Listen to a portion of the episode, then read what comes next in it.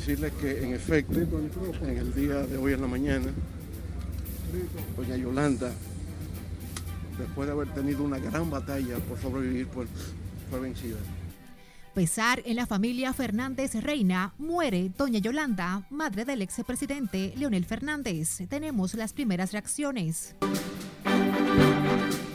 Reacciona la comunidad política con mensajes de solidaridad por muerte de doña Yolanda.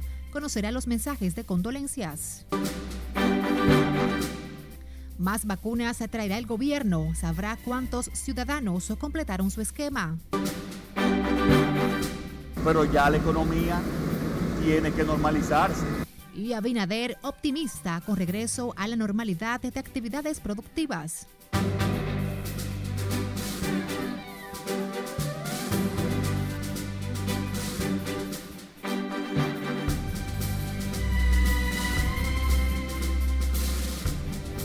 Buenas tardes, es un honor acompañarles en esta primera jornada informativa de Noticias RNN.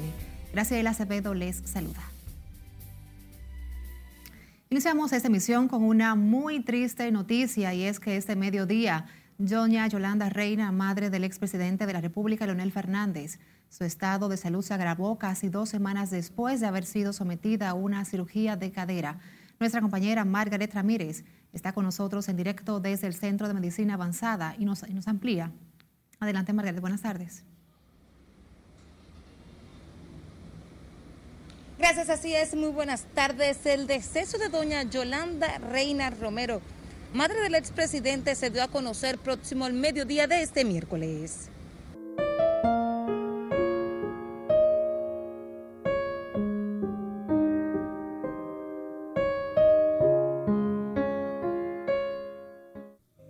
Compungido, Leonel Fernández confirmó el deceso de su madre al salir de la clínica. Yolanda Reina fue ingresada al Centro de Medicina Avanzada Abel González el lunes. Desde ayer permanecía en la unidad de cuidados intensivos. Debo decirles que en efecto, en el día de hoy en la mañana, doña Yolanda, después de haber tenido una gran batalla por sobrevivir, pues fue vencida. De todas maneras, ese es un amor que va a permanecer para siempre. Porque al fin y al cabo, yo, mi hermano Dalcio, toda la familia, somos el fruto de lo que ella sembró. Así que gracias a ustedes por todo el apoyo que nos han brindado y gracias a todos los amigos, a todos los allegados que han manifestado su solidaridad en este momento de duelo y de pena para nuestra familia. Gracias. Margarita Cedeño, esposa del expresidente y madre de Yolanda América, definió a doña Yolanda como una consejera y amiga.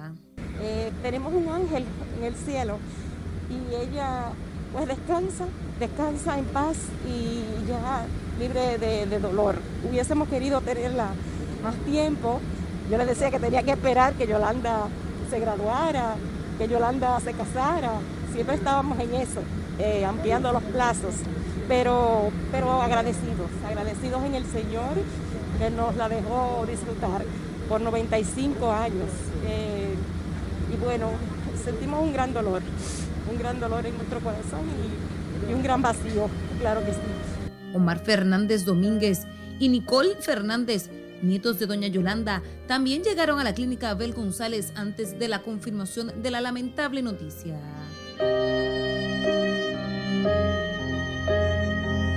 También dirigentes de la Fuerza del Pueblo, partido que preside su padre, acudieron al centro de salud a solidarizarse con la familia. Estamos aquí dándole el respaldo y el apoyo a la familia Fernández. Entendemos que es una situación difícil. El 25 de agosto venidero, doña Yolanda Reina cumpliría 95 años. Su partida conmocionó a la familia Fernández Reina y a la comunidad política. De espíritu apacible y trato afable, era considerada como una sabia consejera para parientes y amigos. Se espera que en horas de la tarde inicie el proceso de honras fúnebres para doña Yolanda, aunque no se ha especificado ni hora ni lugar. Es todo lo que tengo por el momento. Retorno contigo al estudio. Gracias, Margaret, por ponernos al tanto sobre este lamentable deceso. Y precisamente tras la confirmación del deceso de doña Yolanda Reina, fluyen las muestras de solidaridad para la familia Fernández Reina. El presidente Luis Abinader hizo una pausa en su agenda para expresar su profundo pesar por la muerte de doña Yolanda Reina. Se unió su esposa Raquel Arbaje con un conmovedor mensaje. Instó al expresidente Fernández a conservar a su madre en el corazón como la luz que iluminó su vida. El ex vicepresidente Raquel Albuquerque destacó el afecto y amabilidad de doña Yolanda. Varias personalidades se han unido a la tristeza de la familia Fernández.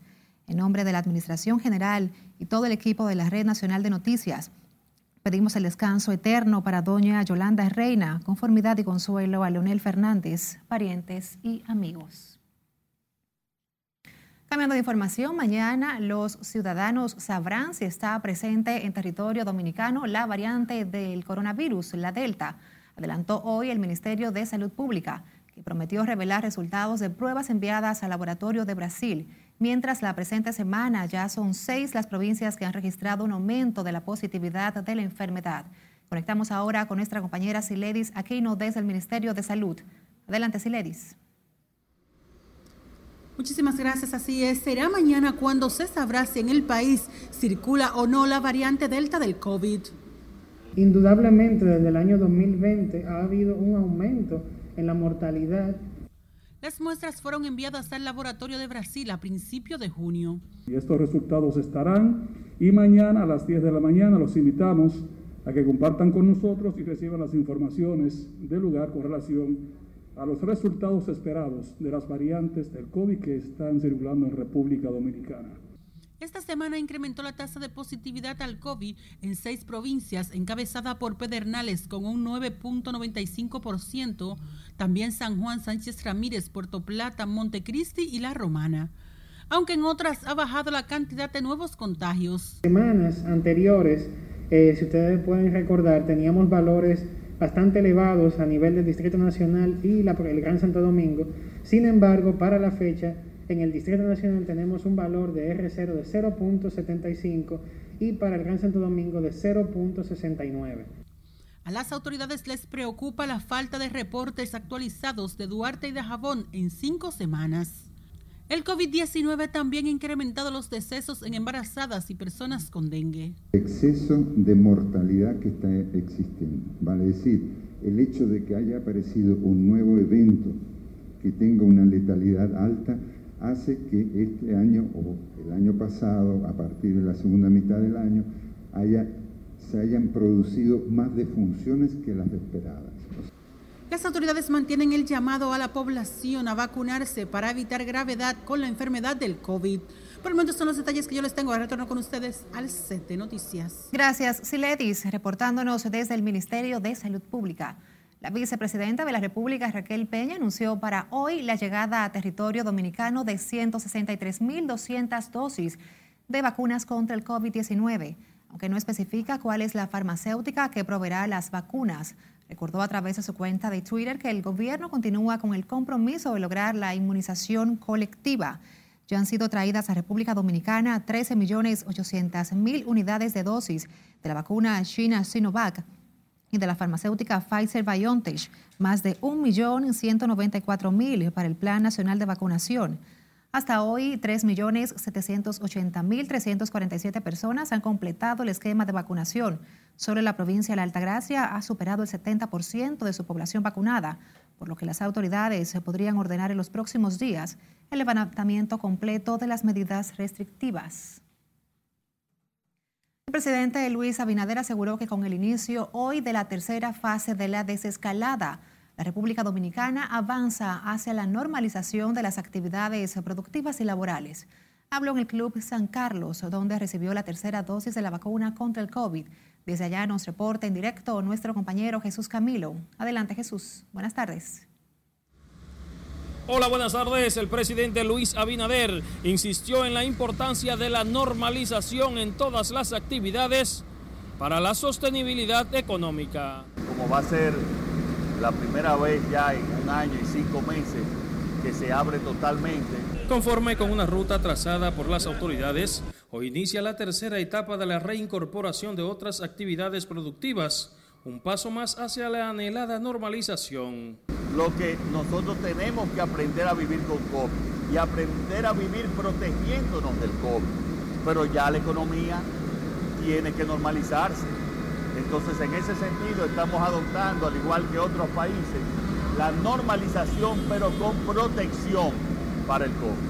El presidente Luis Abinader recibió la tercera dosis de la vacuna contra el COVID-19 en el Club San Carlos del Distrito Nacional. Respondió a quienes consideran riesgosa la apertura y flexibilización de las restricciones sin contener de manera definitiva los contagios con el virus. Puede ocurrir un rebrote después, como ha ocurrido en otros países. Estamos preparados para ese rebrote en caso de que ocurra, esperamos que no, pero ya la población dominicana tiene que aprender a vivir con COVID. El COVID no se va a eliminar, el COVID va a ser una enfermedad que va a continuar con nosotros, así como la influenza, así como las demás, que nos vamos a tener que vacunar todos los años. Está consciente de la permanencia del virus por mucho tiempo, por eso animó a los ciudadanos a completar el esquema de vacunación, incluido el refuerzo. Ya son casi 10 millones de dosis administradas desde el inicio del Plan Nacional de Vacunación. El primer mandatario recomendó además mantener el uso de mascarilla, el lavado constante de las manos y a no reunirse en grupos. Ahora paso contigo al set de noticias. Desde el Club Los Prados nos reportaba a nuestro compañero Jesús Camilo. Personas que han sufrido el impacto de la pandemia COVID llaman a la población a vacunarse para que el país vuelva a la normalidad después de casi dos años de crisis y restricciones. Siledis Aquino con la historia. Y a mí me dio el COVID, no quisiera que me repita de nuevo porque eso no es fácil. Eduardo Almonte vivió junto a su esposa la pesadilla del COVID. Debió llevar a su mujer a los centros de salud al menos 40 veces. No quiere que otros vivan esa amarga experiencia. Pero mi esposa sí duró siete días interna.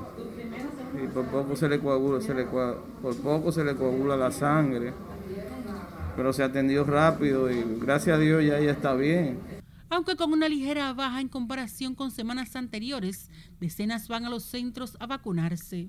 Yo me puse ya la tercera, ya que la última, y todo bien. Yo veo el proceso bien por el momento, pero deberían de vacunarse, de verdad que sí, para que esto termine pronto. Los centros de inmunización desarrollan diversas estrategias en un esfuerzo para atraer a los rezagados. Sí, estamos motivando a las personas Incluso muchas veces personas que vienen a, hacer, a realizar aquí a la universidad algunos trabajos, eh, inmediatamente le preguntamos, motivamos, orientamos.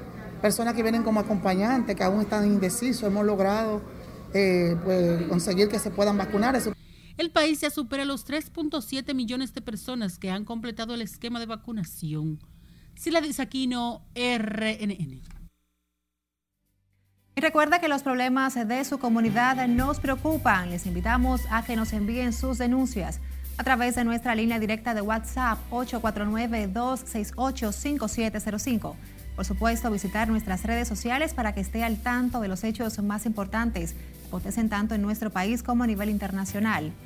Recuerda que también nuestras emisiones de noticias puede escucharlas a través de otras plataformas, Spotify, Apple y Google Podcasts. Vamos a una pausa al regreso. La opinión de Hipólito Mejía sobre propuesta de unificar las elecciones. Y reanudan vuelos hacia Haití. Siga con RNN Primera Emisión.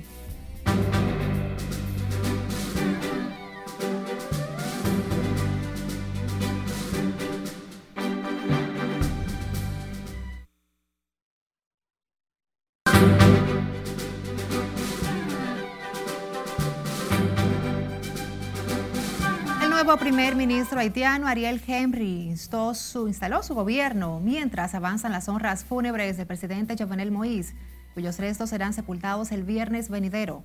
Estas y otras informaciones con Cesarina Ravelo en el resumen internacional de RNN.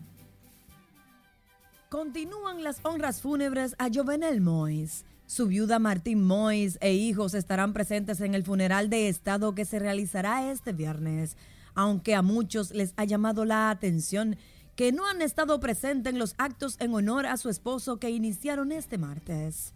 En la ceremonia estuvieron juntos el nuevo primer ministro Ariel Henry y su antecesor Claude Joseph, que se confundieron en abrazos ante las cámaras. La Organización Mundial de la Salud teme que el número de contagios de COVID-19 a escala global podría llegar a los 200 millones en las próximas tres semanas si continúa la escala ascendente de casos. Informó que todas las regiones menos América y África reportaron un aumento de los contagios, sobre todo en la región de Asia Oriental, con un 30% más de casos. El profesor Pedro Castillo, quien jurará el cargo este 28 de julio, recibirá un país con la tercera parte de la población en la pobreza, aunque esperanzada en el cumplimiento de sus promesas de cambio. Se suma el ingrediente de que no tendrá mayoría en el Congreso y los grupos de poder e inversionistas lo miran con desconfianza. Argentina hizo este miércoles historia en materia de derechos civiles al convertirse en el primer país de América Latina en autorizar la emisión del documento nacional de identidad y del pasaporte para personas no binarias, es decir, que no se identifican con los géneros masculino o femenino. Las extraordinarias lluvias en los últimos tres días en la provincia central china de Henan han dejado ya al menos 25 muertos Siete desaparecidos y escenas sobrecogedoras de gente atrapada con el agua hasta el pecho en vagones de metro inundados. Las temperaturas del verano golpean de manera peligrosa varios países. Uno de ellos es Dubái, donde muchos aprovechan la situación para ganar dinero ofreciendo baños de hielo como forma de mitigar el intenso calor. Sin dudas, es una ingeniosa idea para atenuar el excesivo calor y relajar la mente. En las internacionales, Cesarina Ravelo, RNN. República Dominicana reanuda hoy los vuelos regulares con Haití desde que fueron suspendidos el día 7 del presente mes, tras el asesinato del presidente Jovenel Moïse. Lo decidió la Junta de Aviación Civil al concluir una reunión extraordinaria ayer por la tarde. Su presidente José Marte Piantini Destacó la vía aérea como la forma de conexión más segura con Haití debido a los controles de seguridad existentes en los aeropuertos y aerolíneas. Las autoridades dominicanas cerraron la frontera terrestre y aérea con el vecino país desde el pasado miércoles 7, cuando fue asesinado el presidente Jovenel Moïse. El expresidente de la República, Hipólito Mejía, dijo hoy que no teme a la crisis por la que atraviesa el vecino país y señaló que la República Dominicana debe respetar la ideología, así como el accionar político de esa nación. Scarlett Guichardo tiene ahora los detalles en directo. Adelante, Scarlett, buenas tardes. Gracias, buenas tardes. Al referirse a la situación en Haití y la seguridad en la frontera, el expresidente Mejía aseguró que la República Dominicana tiene una tremenda estructura militar. además de los organismos internacionales, fundamentalmente Francia y los Estados Unidos tienen que asumir un rol más importante. Hipólito Mejía coincide con el llamado de auxilio hecho por organismos regionales y líderes políticos para ayudar a Haití a superar la más grave crisis política de los últimos años. No ha sido lo suficientemente responsable para subir el cargo haitiano. Mejía cree que la República Dominicana debe ser consecuente con la desgracia de Haití sin descuidar los problemas locales. Una situación difícil. Yo pienso que los franceses y los americanos y el mundo debe auxiliar a Haití, la situación, país más pobre del mundo. Tenemos más de dos millones de, eh, haitianos aquí que trabajan, trabajan, trabajan, trabajan, ¿eh? Pero también tenemos que ser consecuentes con la desgracia de ellos, sin tampoco renunciar a nuestras reivindicaciones, a nuestra realidad. Mejía no favorece la unificación de las elecciones planteada ayer por el jurista Trajano Vidal Potentini en su entrevista como postulante a integrar el Tribunal Superior Electoral. No, que siga, no podemos estar relajando con, la Constitución. Vamos a seguir como estemos. Vamos, a respetar eso. ¿eh? Lo importante es que haya elecciones limpias y democráticas. Hipólito Mejía respalda la reestructuración de la Policía Nacional. Destacó los logros en el combate del narcotráfico. Debo decirte que en los últimos seis meses, en los últimos seis meses se le ha dado duro. En los últimos seis meses se le ha dado duro al narcotráfico. ¿eh? Duro. La, dirección de la DNC ha hecho un trabajo espectacular. Siempre se ha hecho, pero ahora se ha profundizado. ¿eh? Por las circunstancias de cambio de gobierno y todas las cosas que se ven en el país. A propósito del primer año de gobierno del presidente Luis Abinader, el 16 de agosto venidero adelantó que aspira a cambios en el gabinete, aunque no especificó los cargos que deben ser removidos. A mí me gustaría que sí haya cambios. El expresidente Hipólito Mejía habló luego de recibir un reconocimiento en el ITLA por sus aportes durante su gestión de gobierno. Esta es la información que tengo de momento. Ahora paso contigo al centro de noticias. Gracias, Scarlett, por los detalles. El ex jefe del Comando Sur de los Estados Unidos, Wesley Clark, llegó hoy a la República Dominicana para supervisar los controles del comercio ilícito, sobre todo bebidas alcohólicas y cigarrillos. Su agenda incluye encuentros con empresarios y titulares de diversas entidades gubernamentales, explica un comunicado. La empresa SICA desarrolla para la Dirección General de Impuestos Internos el sistema de trazabilidad fiscal de bebidas alcohólicas y cigarrillos, denominado tráfico, que consiste en la identificación con estampillas fiscales de alta seguridad las bebidas alcohólicas y cigarrillos, indicativas de su procedencia ilícita. El sistema tráfico permite a los ciudadanos verificar la legitimidad de los productos con un teléfono celular, enviando un mini mensaje al 7876 o a través de la app Revísame. Clark es general de cuatro estrellas. Tuvo una carrera militar de 38 años en Estados Unidos. Fue jefe del Comando Sur y jefe supremo del Comando Aliado de la OTAN en Europa.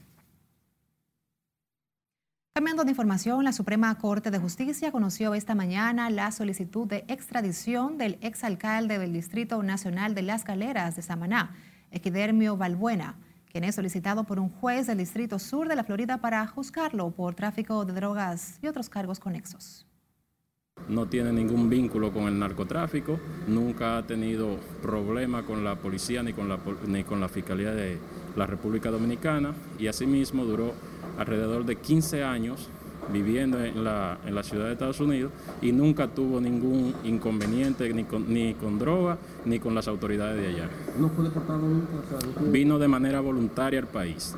Nunca fue deportado, nunca fue investigado con relación a hechos de narcotráfico. De manera voluntaria él vino a la, a, a la República Dominicana. Equidermio Balbuena fue alcalde del Distrito Municipal de Las Galeras en Samaná durante el periodo 2012-2016. Fue arrestado por la Dirección Nacional de Control de Drogas, de donde fue trasladado a la segunda sala penal, donde el juez decidirá si hay mérito en la acusación para autorizar su extradición hacia los Estados Unidos. En San Juan, parientes de dos hermanos asesinados en Santo Domingo Este, provincia de Santo Domingo, uno de ellos mayor de la Fuerza Aérea, vinculan ese caso a los altos niveles de inseguridad que afectan los ciudadanos dominicanos. Exigen el más duro castigo para los responsables del crimen. Julio César Mateo nos amplía.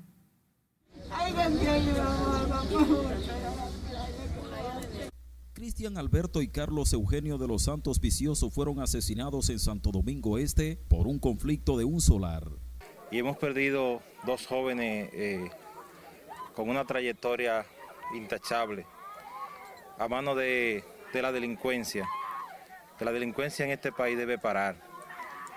Eh, pide, pedimos a las autoridades competentes que hagan justicia, que este caso no quede impune como muchos casos que han quedado. Durante el enfrentamiento resultaron heridas otras dos personas, identificadas como Francis Radamés Vicioso Pérez y Alexander Federico. Lo acribillaron, lo mataron vilmente y necesitamos en nombre de la familia de los santos viciosos que se haga justicia que hagan justicia más con Eugenio, que era un mayor y era un hombre honrado, los dos eran honrados, pero Eugenio le sirvió a la patria, le sirvió a este país, al gobierno. Decenas de personas de la comunidad de Punta Caña en San Juan participaron en los actos fúnebres y en el sepelio de quienes calificaron como personas ejemplares. Así que exigimos justicia, exigimos toda la justicia posible porque era una persona muy querida y una persona muy seria y ese oficial con mucho mérito, incluso es veterano de la guerra de Irak también. Así que exigimos justicia por todos los medios. No vamos a descansar hasta que se haga justicia con esta persona. Familiares de los hermanos asesinados esperan que los culpables del horrendo hecho sean castigados acorde con las leyes vigentes para que sirva como escarmiento. En San Juan de la Maguana, Julio César Mateo.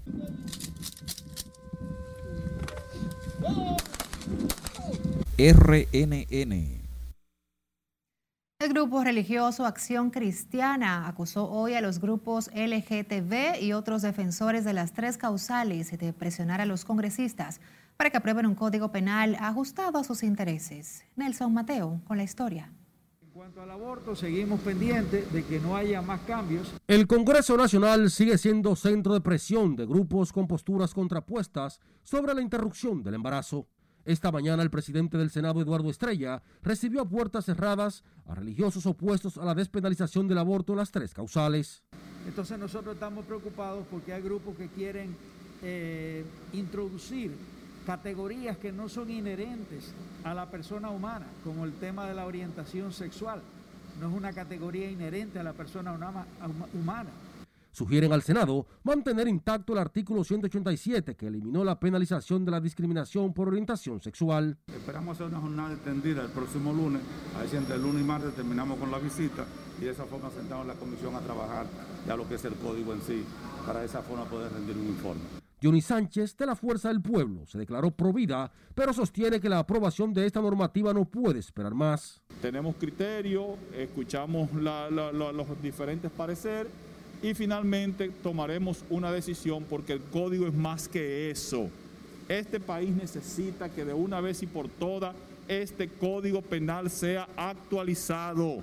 La comisión especial encargada del estudio del proyecto, aprobado ya en la Cámara de Diputados, escuchará a otros sectores en busca de un mayor consenso sobre el código penal. Nelson Mateo, RNN. El gobierno intervendrá al municipio Santo Domingo, afectado por una crisis de basura, un foco de contaminación que amenaza la salud de los ciudadanos. Anunció hoy el secretario general de la Liga Municipal, Víctor de Asa. Adelantó que procuran el respaldo de los distintos sectores para agilizar la recogida y disposición final de los desechos sólidos, así eliminar vertederos improvisados que afectan a varios ayuntamientos en otras provincias secretario general de la Liga Municipal Dominicana firmó hoy un convenio de colaboración interinstitucional con el Ministerio de la Juventud para promover la educación y el deporte. Vamos ahora a Santiago, afectado por una creciente ola delictiva. La última víctima, una sucursal de la famosa cadena de comida rápida Burger King, ubicado en la calle Juan Pablo Duarte. Ladrones cargaron con dinero y equipos nuestro compañero Junior Marte tiene los detalles. Los ladrones también penetraron a una banca contigua, sustrajeron una cantidad indeterminada de dinero. Ponerse mano dura con la policía, porque la policía tiene que poner el orden. Eso son cosas de piperos, esos tigres, esos piperos que andan rodando en la calle, haciendo daño. ¿Ven? Aquí se metieron una vez también. Según vecinos, los ladrones aprovecharon la poca presencia policial en la avenida Juan Pablo Duarte para hacer sus fechorías. Porque andamos buscando y cuando vengamos a ver que creemos que estamos seguros, viene un ladrón, pa, nos atraca, nos lo lleva, nos mata y andamos asustados en la calle. Ellos no le dan ningún servicio aquí, porque yo trabajo los sábados el día entero y no le dan ningún servicio. Aquí no, ningún policía pasa por aquí. Sábado el día entero y mi compañera de la noche tampoco ven policía. Hay preocupación en los dirigentes comunitarios en los sectores Cienfuegos y la zona sur de esta ciudad. No sé si es que la delincuencia se siente eh, o es que la justicia no está actuando bien. Venimos a hablar con el general porque de verdad que a esto hay que ponerle cierto control. Y nosotros entendemos jugamos una, una ficha importante en la sociedad. Eh, yo entiendo que se está yendo fuera de control a la policía la situación. No sé por qué razón, había ya el general tenía todo controlado, pero entiendo que al llegar nuevo se ha descontrolado todo. Dicen que los robos y atracos son comunes en Santiago. Reclaman mayor presencia policial para devolver la paz a los ciudadanos. En Santiago, Junior Marte, RNN. Seguimos con otra información. El presidente Luis Abinader juramentó esta tarde una comisión encargada de la recuperación de terrenos del Estado que están en manos de particulares. Adelantó el propósito del gobierno de redistribuir la tierra de manera equitativa a aquellas familias que la necesitan para producir o construir viviendas. Como paso previo, esa comisión deberá realizar un inventario de los terrenos pertenecientes a los ingenios azucareros y otros, propiedad del Estado, que por décadas han sido usufructuados de manera ilegal.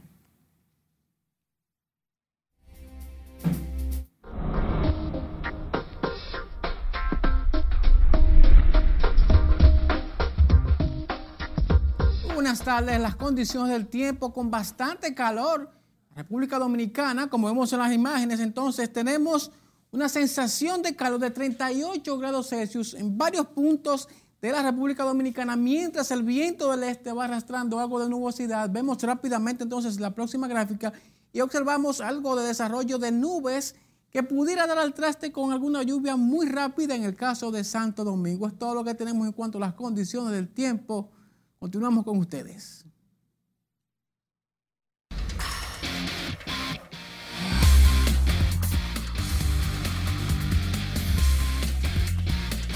Muy buenas, iniciamos la entrega deportiva viendo qué puso Priscila Rivera en su Instagram. Escuchemos y les cuento.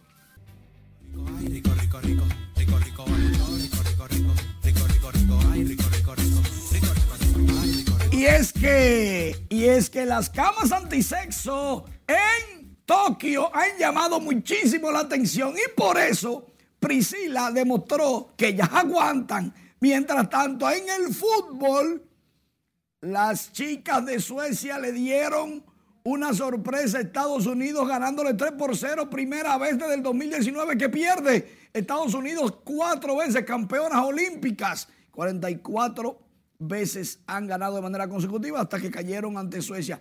Brisbane, ciudad de Australia, serán sede de los Juegos Olímpicos en el 2032. Giannis Antetokounmpo y Milwaukee fueron campeones este martes de la NBA. Miles de fanáticos celebraban en las afueras del estadio este logro 50 años después del último título de Milwaukee en el 1971. Gary Sánchez conectó cuadrangular su número 17 para los Yankees de Nueva York.